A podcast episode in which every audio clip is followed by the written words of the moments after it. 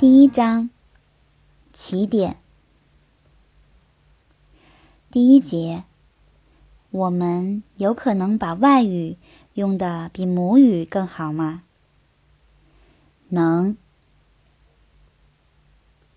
过去我跟你一样不相信，但现在我信了，因为我这些年教出了太多这样的学生。我亲眼见证了太多这样在别人看来是奇迹的平常事件。所有的多语使用者，multilingual 都一样，最终在他们所使用的多种语言之中，总是有一个主导语言 （dominant language）。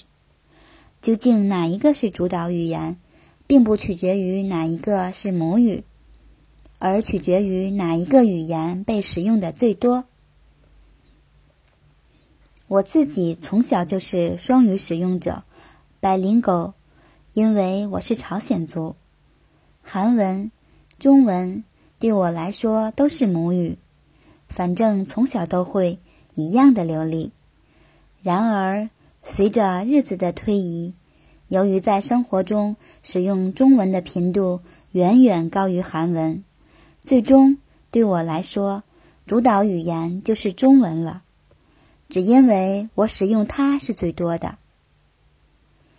在过去的五年里，我带出很多高中生，他们从高一，其中的一些稍微晚一些，就开始为了出国留学做准备。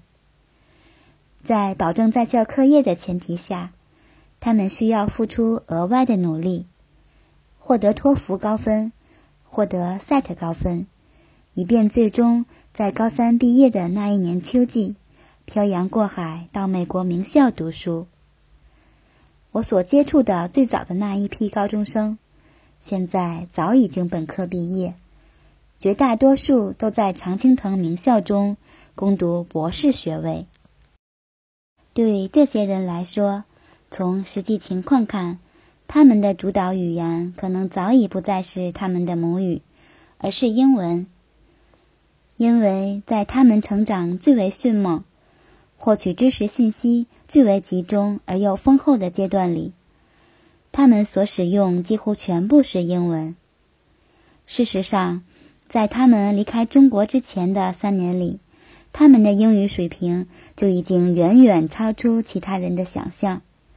很多学生 SAT 成绩两千三百分以上，这样的成绩，即便是在美国人之中，也是属于百里挑一的。注释一：读者有兴趣可以到 c o l l e g e b o a r d dot com 上查看一下官方的 SAT percentile ranks。在到达美国之后，仅从他们的阅读量来看，就只能是越来越大，而不可能越来越小。他们使用英文的频率和中文的频率，尤其是在听说方面，早已经拉开差距。甚至他们之中的一些人，不见得是少数，从入读美国名校的那一刻起，就开始学习另外一门外语。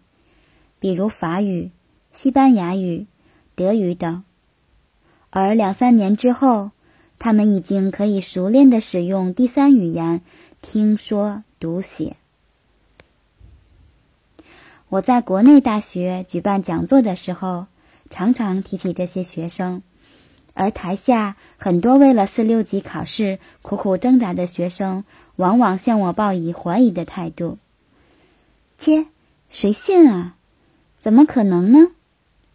我理解，对他们来说，这种事情是绝对不可能的，尽管那只是他们觉得不可能而已。我们能把外语用的比母语更好吗？这个问题的答案是能，而这仅有一个字的答案非常重要。尽管不是每个人都能做到，但能或起码有可能这个事实会改变一切的，至少可以改变一些人的一切。